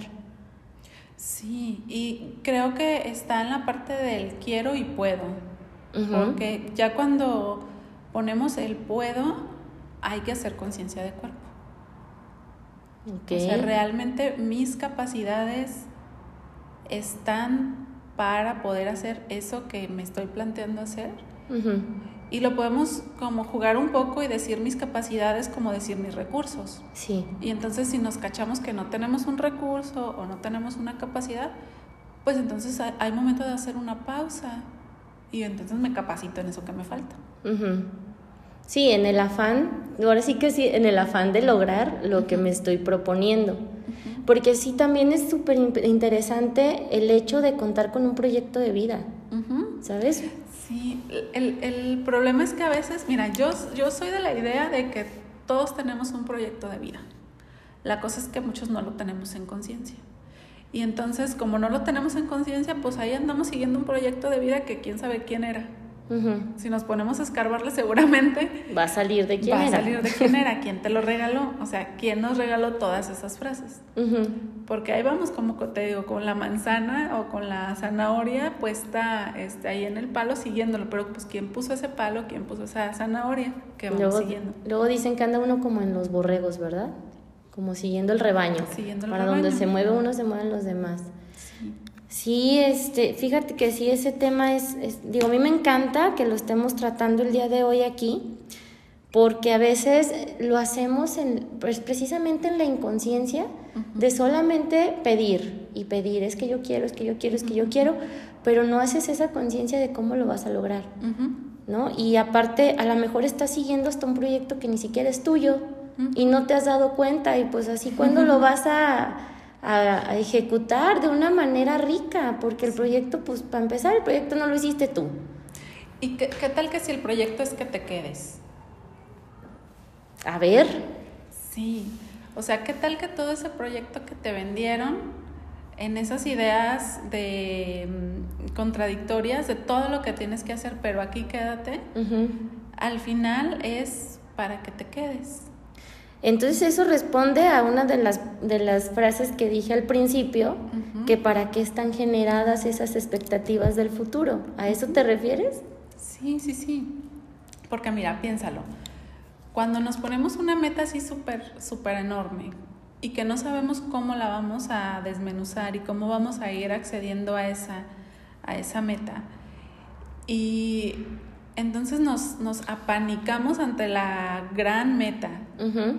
Pero la verdad es que mientras te apanicas, pues te moviste tres centímetros. Y todavía estás adentro del círculo donde te puede ver el otro. ¿Te acuerdas que decíamos hace rato? De, sí. sí, sí, sí, pero mientras yo te vea aquí. Sí, sí, porque si no, no funciona. Sí. Entonces yo por eso digo que eh, si no tenemos como esa conciencia primero de, de cuerpo, eh, de, de, ver si realmente está haciendo en armonía aquellos pasos que estamos tomando, pues a lo mejor estamos siguiendo el proyecto de otra persona y en una de esas el proyecto de la persona que nos regaló esas frases. Esas frases, seguramente. Son, Quédate aquí conmigo. Sí, te las regalo, pero para que te quedes, ¿no? Sí. No para que te vayas, porque si no, entonces ahí viene un problemita. Sí. Te expulsan te expulsan del paraíso. Del paraíso, te expulsan del Edén. Te, te, expulsan, así es. Pero fíjate, Maya, ahorita que dices esto, este, que estás eh, haciendo como mención del, del, para qué están generadas y de desde dónde pueden venir, uh -huh. este, la importancia entonces aquí cabe de que nos podamos conocer uh -huh. nosotros mismos y decir, a ver, ¿esto que estoy haciendo realmente me gusta? Uh -huh el proyecto en el que estoy trabajando es mío. O sea, creo que siempre en la pregunta. Y, y obviamente cuando, cuando estás en un proyecto propio uh -huh. y que te conoces y que puedes avanzar bajo esas capacidades o esos recursos que puedes replantear, o sea, no con tus recursos primarios, sino con lo que puedes, eh, al momento de conocerte y eliminar esos juicios que te marcaron, uh -huh. entonces ahí es donde puedes realmente generar un proyecto de vida propio. Exacto, sí. O sea, hay que tener en mente el, el, esta triada, estas tres partes. Um, el, ya, ya, decíamos de la conciencia de cuerpo, la conciencia de historia, que es uh -huh. esta parte que tú dices también de conocernos a nosotros mismos, es conocer nuestra historia. Uh -huh. Y conocer nuestra historia es literalmente ir a, a, esculcar esas frases. ¿Quién nos las dijo? ¿Cómo era la dinámica este, familiar? ¿Cómo ha sido la dinámica en la relación con, con los hermanos? Si es que se tuvo hermanos, con las personas que nos cuidaron, que si fueron madres, padres, tíos, tías, abuelos, este, y uno que otro metiche por ahí. uno que otro agregado cultural. Sí, sí, sí. Y como bien dices ahorita, esos juicios, también hay que hacer una conciencia de juicios, un recuento de esos daños, recuento de esos juicios. Este, y con, e, desde estas tres conciencias ya ahí cotejas o cotejamos si ese eh, proyecto es nuestro o no. Sí, porque fíjate que ahorita estoy, este, como me, quedé pensando en, en, esta triada que mencionas, que cuando no tienes esa conciencia de poderlo llevar a algo más tangible, de decir, ok, todo esto, es hacer como un diagrama, ¿no? ¿Cómo hago conciencia de cuerpo? ¿Cómo hago conciencia de historia?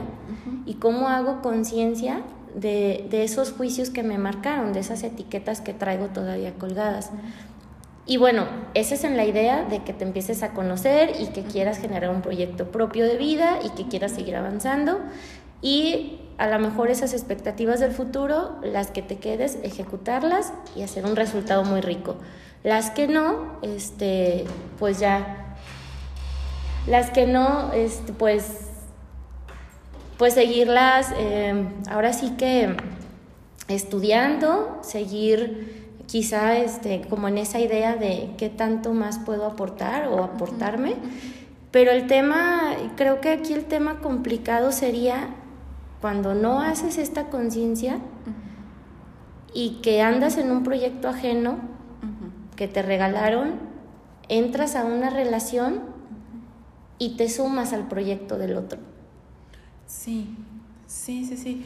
Y fíjate que en todo caso, por ejemplo, en en la relación de pareja, qué maravilloso, ¿no? Que cada quien tuviéramos nuestro proyecto de, de vida en conciencia de cuerpo, en conciencia de juicio, en conciencia de historia, y vamos y revisamos, a ver, yo traigo esto. Ajá. ¿Tú qué traes? ¿Es compatible? Sí, no. Ah, ok, si es compatible, vamos. ¿Tú para dónde vas? Vamos para donde mismo. O no, pues no vamos para donde mismo, pues que te vaya bien, ¿no? O también en lo laboral, si ves un, un un proyecto que te resuena, en, el que, en el cual puedes a lo mejor desarrollarte, no sé si completamente o al menos en parte, pues qué rico, ¿no? Que se puedan sumar. Pero yo creo que el peligro está donde el sumarte en el proyecto de alguien más. Del otro, ajá. Si empiezas a olvidar tu, tu historia, tu propio proyecto, o te, te lleva la, la inercia en esa en esta propia historia que tenemos o en esos propios juicios que tenemos, creo que sí es una red flag, como ahorita que está súper de moda, así red flag. Si la relación en la que estás te, lleva a olvidarte de tu cuerpo, híjole, pues... Fíjate que yo creo que para que entres a un proyecto del otro, o sea, que llegues a una relación y te metas al proyecto del otro, es porque ya llegaste olvidada. Ok. Porque si llegas en la conciencia de esta triada que estamos mencionando, la conciencia de cuerpo, la conciencia de historia, en la, conciencia de lo que eres, este, no te sumas. No te sumas tan fácil, a lo mejor así como cuando llegas sin esta conciencia, te sumas al proyecto del otro y luego te dices frustrada. Ok, ok, ok. O sea, el, el como que la bandera roja es la frustración. La frustración. O sea, la frustración es la que te dice, aquí ya llegaste olvidada. Sí, pero, pero lo grave que yo le veo a esto, Maggie, es que llegas a ese punto de frustración y lo justificas diciendo, es que me siento mal porque, eh, no sé, a lo mejor estoy haciendo algo que no me gusta. Y lo justificas en el hecho de que estás haciendo algo que le estás cumpliendo al otro, si es que lo ves.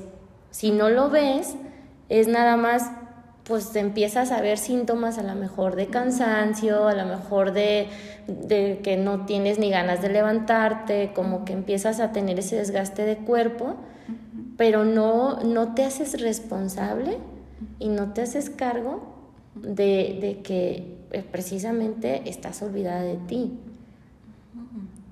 Y entonces será la oportunidad para recordarnos. Sí. Como para volver a centrarnos. Es que mira, yo creo que siempre eh, cuando empiezan a, eh, o empezamos a tener estos cuadros, es como que llegan y te tocan la puerta. Oye, este, pues acuérdate que aquí estoy, ¿no? Acuérdate que soy parte de ti, acuérdate que estamos juntos en esto, me refiero al cuerpo. Sí, esos, estos cuadros sintomáticos. Estos cuadros sintomáticos, cuando, cuando tú empiezas a ver que tienes sueño de más, que te da pereza hacer una actividad, que pues así de qué hueva ir a trabajar, qué hueva levantarme, no sé qué, bueno, es que algo está pasando. Claro. ¿No? Y son alertamientos de decir, es que a lo mejor estoy haciendo algo que no me gusta. Entonces, mi creatividad, ¿dónde está? Sí. ¿Y crees, por ejemplo, si, si nos cachamos como en esta parte del, de estos cuadros sintomáticos? Mm, estoy pensando, por ejemplo, en una relación de pareja habrá, habrá como el espacio, la oportunidad de, de dialogarlo, de llegar a nuevos acuerdos, de revisarlo y saber si, si está el interés de, de continuar la relación, pues entonces se tendrán que hacer ciertos ajustes. Mira, yo creo que, bueno, es que este tema ya se me hizo como muy interesante a mi cabeza, ya están surgiendo muchas ideas. Este, creo que si lo vemos como en esa forma romántica, sí. ¿No? sería súper chido que llegues con tu pareja y le digas, oye, quiero plantearte que ya me descubrí que el proyecto no es mío, que em, a mí me gusta, no sé, a lo mejor con él tienes alguna actividad más ruda y a ti te gusta la pintura, ¿no? X. Entonces yo quiero dedicarme a esto que a mí me gusta. ¿Por qué? Porque en el gusto lo vas a desempeñar de una manera súper fácil, porque es una actividad que te gusta. Y pues esa sería la manera más romántica y que el otro te dijera, claro, por supuesto, sí, adelante, haz lo que te gusta. Eso estaría genial. Pero ¿qué pasa cuando llegas tú y le planteas que lo que estás haciendo no te gusta o que lo que estás haciendo no te llena y el otro te dice, oye, es que es, es del bien para los dos, o sea, de aquí vamos a crecer, mira, con esto vamos a comprar una casa como tú la quieres y vamos a hacer este proyecto. Y ahí es donde entra la manipulación al vacío del otro, en la falta de conocimiento, y pues ya le pusieron un tapón, un paliativo y dice, bueno, está bien, me voy a quedar. O la, o la amenaza, ¿no? De pues si te gusta porque es lo que hay. esa es otra, esa es otra manera muy ruda de decir aquí mis chicharrones truenan y te quedas y si no, no comes, ¿no? si no, no comes. Por eso decía, sí es que está el interés de ambos de continuar la relación. Y eso en todo caso se podrá replicar, como siempre lo decimos, en las relaciones de pareja, en las relaciones de amistad, en las relaciones laborales. Sí. O sea, si hay algo que ya no está resonando, pues si es en el mejor de los casos que se abra la puerta al diálogo y ya se verá, ¿no? Si hay la, si hay la disponibilidad de ambas partes, porque pues si no la hay. Sí, porque mira, lo padre sería a lo mejor sí iniciar con un proyecto mutuo, de decir, ok, en este momento sí me hace sentido lo que tú me estás planteando, sí me hace sentido que podamos empezar. Y, y sale mucho también en el tema de sociedades, ¿no? Cuando, cuando platicas con alguien que te vas a poner a trabajar o van a hacer un proyecto juntos, dices, bueno, sí, en este momento sí me resuena, sí me hace sentido y sí le doy. Y va a llegar a lo mejor un momento que dices, ¿sabes qué? Eh, sobre el camino me di cuenta que tú y yo en esa sociedad o en, esta, en este proyecto, pues no avanzamos en el mismo camino. Entonces se pueden replantear las cosas y por supuesto que es lo más sano, ¿no? De que digas, bueno, no estamos en el mismo proyecto ya y ahorita en este momento pues, pues ya no vamos igual. Y se puede, se puede generar a lo mejor algo, un resultado diferente y que sea rico para ambos. Creo que en la relación sería maravilloso llegar a ese tipo de acuerdos, de decir, ah, ok, en este momento ya no nos funciona. Pero fíjate qué rico lo estás diciendo porque si llegamos a ese nivel de, conciencia en el sentido de, de darnos cuenta de que algo ya no está resonando y tener también como esa eh, seguridad y capacidad y confianza de decirle a la otra persona, a ver, es que sí, vamos a sentarnos a platicarlo, ya no tendríamos por qué estar viviendo en una eh, neurosis de expectativa del futuro angustiante. Exacto. Creo que la, en todo caso la, la angustia ante el futuro está en el no tengo la confianza para sentarme y replantearlo. Porque si tuviera la confianza de sentarme y replantearlo, o sea, la angustia sale por la ventana. Pues no hay angustia. No, Realmente porque- no llegaría como ese momento angustioso. O totalmente que lo, lo se llega el momento, se, nos sentamos, lo platicamos y se acabó la angustia. Fíjate, me estaba acordando en algún momento, ah, muy a principios de, eh, de mi relación de pareja actual, no me acuerdo ni cuál era el tema, pero yo algo quería plantear. Y yo me acuerdo que en ese momento, no, bueno, o sea, fui doña lágrimas, así llorando y berreando, y así, es que quiero decir esto y no sé cómo, y te lo tengo que decir, pero me da miedo que se acabe la relación, ¿no? Porque en aquel momento así era. Este, pero lo que más me caía gordo es que, ¿por qué chingados tengo que decirlo llorando? o sea, para mí era lo ya- O sea, el, el tema ya se me olvidó, es más, ¿no? O sea, pero lo que, lo que trascendió en el tiempo era yo, ¿y por qué lo tengo que decir llorando? O sea, ¿por qué me tengo que angustiar tanto? Hasta el punto de tener que llorar, ¿no? Ajá. Y desgarrarme, y no, bueno, me hubieran visto, o sea, era un llorar. Una niña en potencia Sí, total, sí, ¿no? Sí, no, este, pucheros y todo, ¿no? Imagínate. Para poder plantear algo que yo decía, esto ya no está, es- esto ya hay algo que tenemos que modificar, porque si no, pues esto se acaba, ¿no? Y bueno, a ver tú qué onda. Y yo recuerdo que incluso en ese momento yo decía, que, que, y se lo compartí a mi pareja, o sea, no quiero esto, o sea, no quiero llegar a tener, cada vez que te voy a plantear algo, tener que llorar. O sea, y esa es una chamba mía. O sea, no, Sí. no tiene que ver con chamba con el otro de que el otro ni el caso, que, que si te hace llorar el otro no es cierto. Cada quien llora porque Por su mero gusto, ¿no? por- sí, porque es algo que, que no hemos cuestionado. Y creo que tiene que ver con esto, o sea, que me angustiaba tanto poderlo plantear que llegué al desborde emocional como si tuviera cinco años. Pero pues no, ya no tenía cinco, oigan, no, ya tenía veintitantos. Entonces, este, creo que ahí está el punto, o sea, si nos sentimos con la confianza, eh, con, ¿por qué no? Con el empoderamiento desde esta parte de, de estar en propiedad, de tener esta conciencia de cuerpo, de historia, de juicio, de valor personal, y sentarnos con esa tranquilidad a plantearlo, pues yo creo que ya no nos angustiaría el futuro. Totalmente. Y fíjate que yo me quedo pensando que esto es eh, como todo un proceso, ¿no? Como debería de, de ser.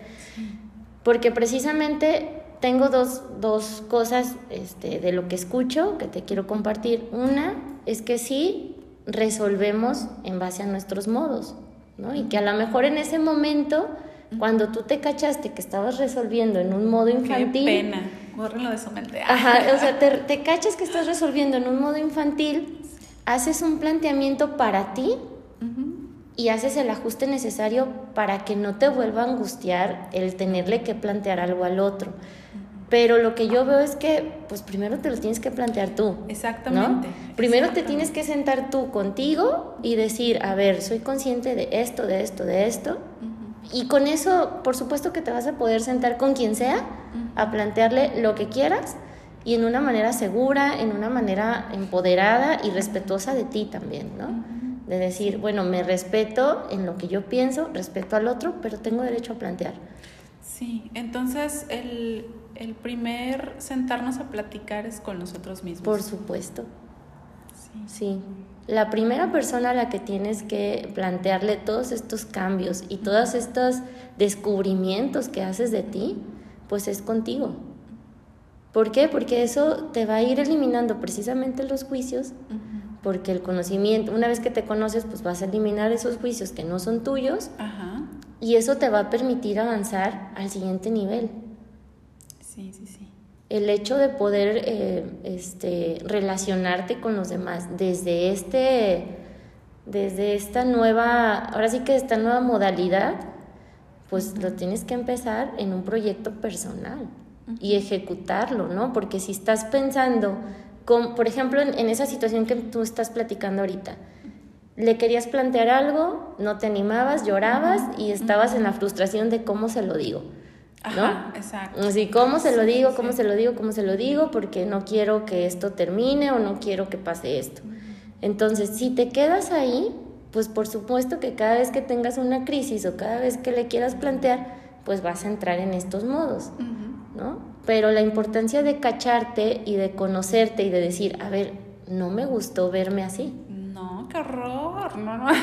no, no me gustó esto de mí, Ay, entonces... No, imagínate. ¿cómo eso, de- le ya, hago? eso ya es pedofilia. O sea, ajá, entonces, eh, y luego aparte es tan agresivo, que, que somos tan Sí. agresivos con nosotros mismos, sí, imagínate tenerme que bajar de los veintitantos a los cinco. está es cañón. Un, un retroceso así. no, está cañón. imagínate.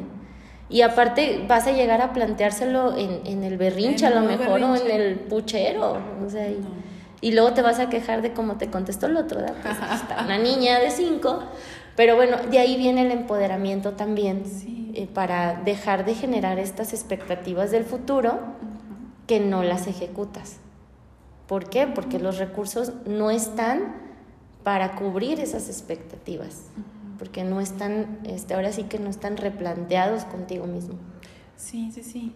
Entonces, esta, esta parte de, de cómo vamos a, a gestionar esa angustia ante el futuro, pues nos tendrá que llevar esta parte de revisar nuestros recursos, ver si nos ajustan. Si no nos si ajustan, nos ajustan, exacto. pues entonces a capacitarnos, pasar por esta bonita triada que es el, eh, la conciencia de cuerpo, la conciencia de juicio, la conciencia de historia. Y ya desde ahí elaborar un proyecto de vida propio que sea congruente. Exacto. Y ahí ya cuál angustia. Pues no. No, no, no, digo aquí, si es una angustia creativa, qué bueno. ¿no? Si es una angustia en la que te tienes que quedar ahí para resolver, entonces ahí sí no, Neurótica, ahí sí no. Sí, y creo que el- en, en todo caso el, esta, esta angustia a mí me resuena como en la parte del rechazo. Sí. ¿Por qué? Porque en aquel momento era, en aquel momento me refiero a la infancia, era, tengo que cumplir las expectativas porque si no me rechazan. Y si me rechazan, me muero.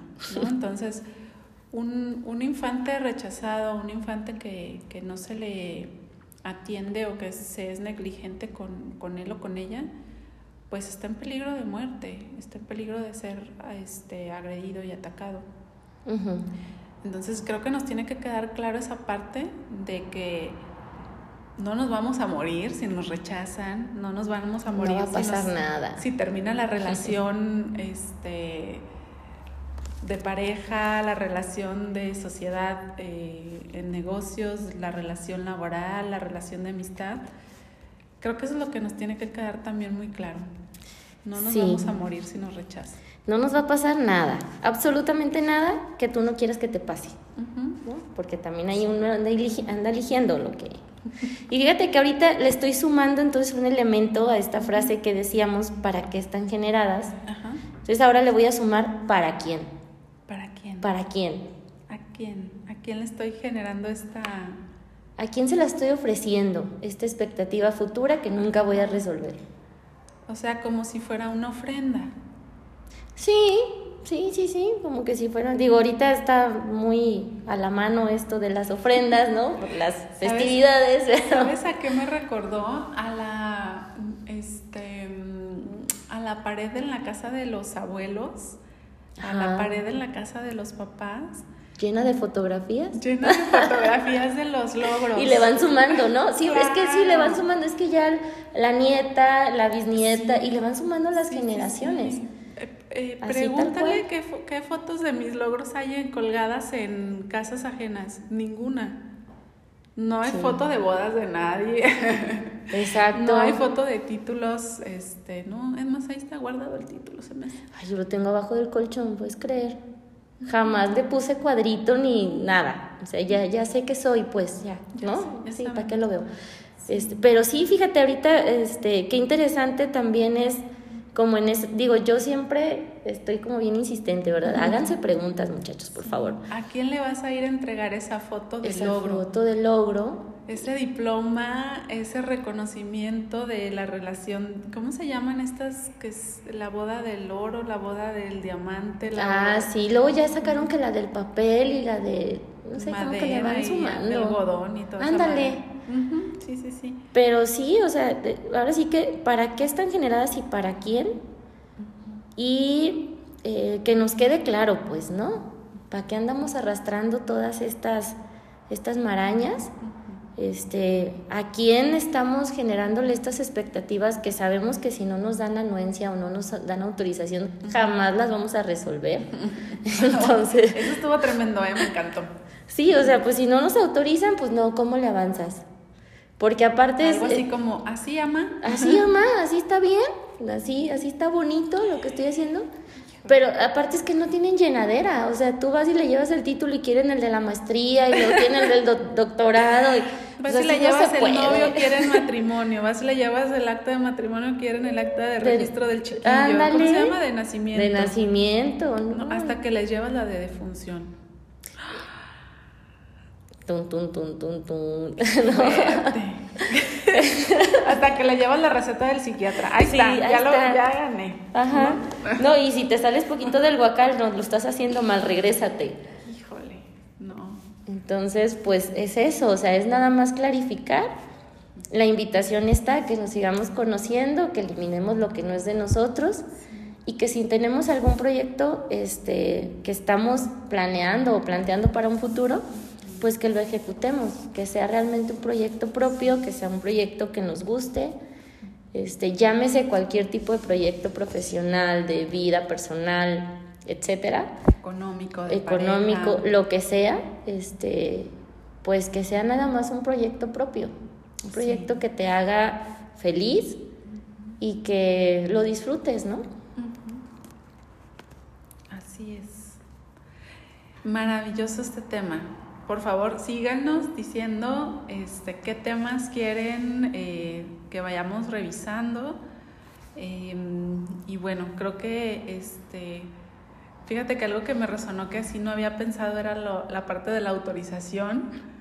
Creo que es algo de lo que rescato. Digo, lo demás ya de cierta manera lo había masticado a lo mejor en otra, en otra, este, en, en, en otros momentos, en otras reflexiones.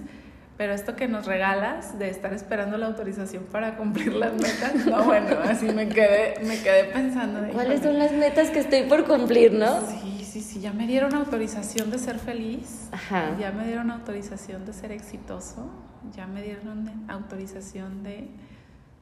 Está cañón, Sí, está ¿eh? cañón, cuando en realidad no necesitas autorización para nada, No, no, no. ¿no? Simplemente necesitas, vuelvo a lo mismo, conocerte, Sí, en el que quiero. Sí, sí, sí. Y pues ahora sí que creo que también va de la mano con, con, el, con el rechazo, porque o es la búsqueda de lo uno o de la autorización o del rechazo. Entonces, Exacto. pues para librarnos de esa, de esa historia tenemos que conocerla. Si no, pues la tendremos que repetir. Igual Y hay los que- juicios. Hasta estar también alertas de nuestros síntomas, porque eso también nos da muchas respuestas Sí. que creo que ese es el que toca la puerta, el primerito que llega y toca la puerta es, es, Sí. es el cuerpo. Hay que saber escucharnos. Exacto. Y ya de ahí, bueno, pues ya nos adentramos.